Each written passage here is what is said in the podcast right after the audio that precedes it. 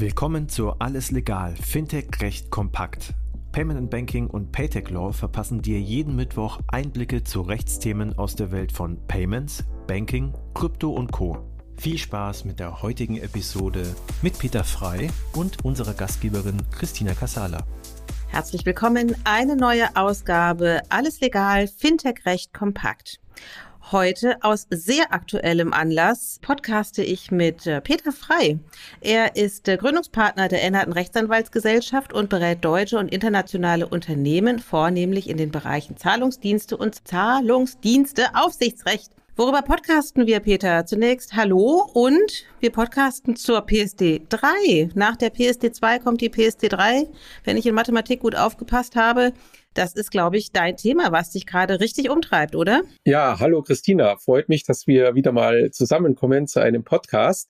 In der Tat, das Thema, das für die Payment-Branche momentan höchst relevant ist, sind äh, die Gesetzgebungsakte oder die Proposals zu den Gesetzgebungsakten, die die Kommission am 28.06., ja, also ganz frisch, rausgebracht hat. Und die lassen sich jetzt unter dem Oberbegriff mal zusammenfassen des EU Financial Data Access and Payments Package und des EU Digital Euro Package. Dahinter verstecken sich vier Verordnungen und eine Richtlinie, die sich alle mit dem Thema Payment im weitesten Sinne beschäftigen. Und damit sind wir ja auch richtig hier bei Payment and Banking.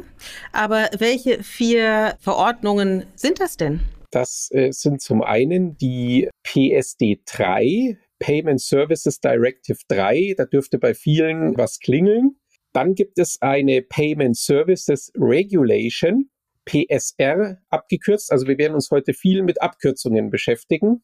Dann gibt es eine Financial Data Access Regulation, kurz FIDA genannt. Da das Stichwort gleich getroppt, ja, ähm, Open Finance. Und dann gibt es die Digital Euro Regulation, die sich, ähm, der Name verrät es schon, mit dem äh, digitalen Euro beschäftigt. Also liebe ZuhörerInnen, ihr werdet merken, Peter und ich werden noch einige Podcasts aufnehmen, denn es gibt eine Menge zu besprechen. Deswegen picken wir uns eins nach dem anderen raus. Wir fangen mal mit der PSD 3 an. Um einen ganz kurzen Überblick zu geben, vor der PSD 3 war die PSD 2. Was war denn sozusagen der Anlass, für die EU, sich dieses Themas erneut anzunehmen? Ja, du hast es schon gesagt, Christina. Also wir gehen jetzt ganz tief back to the roots, ja, zur PSD 1. Das war eine Richtlinie, die im Jahre 2007 erlassen worden ist. Und Ziel dieser Richtlinie war es, eine Harmonisierung im Bereich der Zahlungsdienste zu schaffen für die gesamte EU oder den gesamten EWR-Raum. Das war ein guter Aufschlag, aber hat nicht die gewünschte Harmonisierung geschafft. Deshalb kam im November 2015 die PSD 2, die versucht hat, den Harmonisierungsgrad weiter zu erhöhen und die insbesondere auch neue Kategorien von regulierten Zahlungsdiensten eingeführt hat, wie den Zahlungsauslösedienst und den Kontoinformationsdienst. Jetzt hat aber die Kommission festgestellt, dass es nach wie vor Lücken äh, gibt im Hinblick auf die Harmonisierung da ist zum Beispiel zu nennen, ja, es gibt ja, äh, darüber hatten wir auch schon äh, in der Vergangenheit gepodcastet, es gibt ja zahlreiche Ausnahmen ähm, von äh, den regulierten Zahlungsdiensten und äh, die sind bisher sehr unterschiedlich in den einzelnen Mitgliedstaaten ausgelegt worden.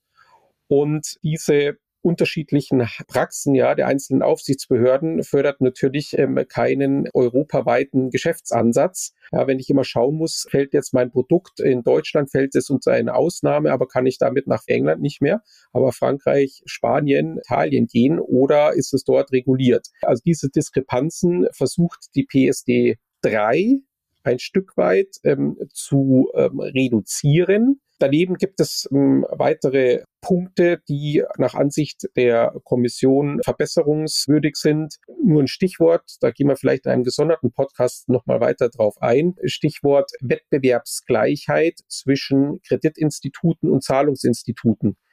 Kreditinstitute dürfen im Zahlungsverkehr immer noch mehr ähm, als Zahlungsinstitute und das ist natürlich dem Wettbewerb oder dem Level Playing Field abträglich. Und weiterhin, wir leben ja in äh, Zeiten von Cybercrime und Cyberfraud. Äh, das sind äh, auch im Payment-Bereich ähm, immer noch sehr viele Verbraucher, Zahlungsdienstnutzer betroffen, trotz der Strong Customer Authentication, also die SCA, die wir haben. Auch dort wird es weitere neue Regulierungsansätze geben. Das sind so die Hintergründe, noch ein paar mehr, ja, die dazu geführt haben, dass die Kommission gesagt hat, PSD 2 langt nicht. Ich brauche eine PSD 3. So, dann hat die Kommission aber gesagt, hm, was ist denn die PSD 2? Die PSD 2 war eine Richtlinie.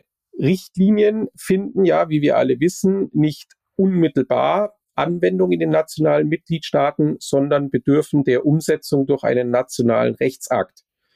Damit verbunden sind natürlich Unterschiede in der nationalen äh, Gesetzgebungsmechanik. Österreich setzt so um, Deutschland so, Spanien so. Da gibt's immer Diskrepanzen. Und die Kommission hat gesagt, wenn wir den Harmonisierungsgrad noch weiter erhöhen wollen, brauchen wir das Instrument der Verordnung. Verordnung ist ja ein Rechtsakt der EU, der unmittelbar in den Mitgliedstaaten Anwendung findet. Und deswegen hat die PSD3 einen großen Bruder bekommen und die heißt äh, PSR. Ja, das ist die Payment Services Regulation. Und dort werden Themen geregelt, wo die äh, Kommission sagt, also da wollen wir nicht, dass hier noch Abweichungspotenzial besteht aufgrund nationalen Umsetzungsakte. Das klingt ein bisschen nach noch mehr Bürokratie. Äh, hättest du etwas anders erwartet? Ich habe noch nie erlebt, äh, dass die EU, wenn sie mal ein Regulierungsniveau erreicht hat, davon runtergeht. In der Tat, also wir kriegen eine, eine Verdichtung der Regulierung. Das wird so sein, ja. Also wir werden noch mehr Regulierung auf Mikroebene bekommen. Und es wird ähm, so sein, wenn man jetzt nochmal eine Abgrenzung machen möchte zwischen Regelungsgegenstand PSD3 und Regelungsgegenstand PSR. In der PSD3 ist im Prinzip das Aufsichtsrecht für Zahlungsinstitute geregelt, also unter welchen Umständen bekommt ein Zahlungsinstitut eine Erlaubnis, welche aufsichtsrechtlichen Pflichten hat das Zahlungsinstitut. Das ist die PSD3. Und unter die PSR fallen im Wesentlichen die zivilrechtlichen Pflichten, die Zahlungsdienstleister haben gegenüber ihren Kunden, wenn sie Zahlungsdienste erbringen und E-Gelddienste. Das dürfen wir nicht vergessen. Wir haben ja auch noch die E-Geld-Richtlinie derzeit. Die wird auch ersetzt durch die PSD3 und die PSR. Wir werden uns auch verabschieden ähm, von dem Begriff des E-Geld-Instituts. Das wird nämlich keine gesonderte Institutskategorie mehr, sondern es wird eine Subkategorie von Zahlungsdienstleistern, das, äh, von Zahlungsinstitut, um äh, hier präzise zu sein. Das heißt, wir werden uns daran gewöhnen müssen, dass Zahlungsinstitute auch zukünftig solche Institute äh, sein werden, die das E-Geld-Geschäft betreiben. Wer soll da noch durchblicken? Also eine Menge, die sich mal wieder ausgedacht worden ist. Wir werden das thematisch in unseren nächsten Podcast verfolgen. An dieser Stelle aber erstmal, Peter, herzlichen Dank für ein kurzes Aufzeichnen der Geschichte der PSD 1, 2 und 3 und der Auflösung und der Schaffung einer neuen Art der Bürokratie, wie soll man es nennen, äh, im Sinne der PSR und der Abschaffung der EGEL-Richtlinie. So, da passiert eine ganze Menge. Wir machen einfach nächste Woche weiter, oder Peter? Das machen wir. Ich freue mich. Gut, also an dieser Stelle herzlichen Dank. Gerne. Das war alles legal, Fintech recht kompakt für dieses Mal. Wir freuen uns, wenn ihr uns auf eurer Lieblings-Podcast-Plattform abonniert. Übrigens, wenn ihr noch tiefer in die Welt des Fintech-Rechts eintauchen wollt, dann abonniert unbedingt auch Paytech Talk, der Podcast von Payment Technology Law. Dort steigen unsere Experten noch deutlich tiefer in komplexe Materien ein. Viel Spaß dabei und bis zum nächsten Mal bei Alles Legal, Fintech recht kompakt.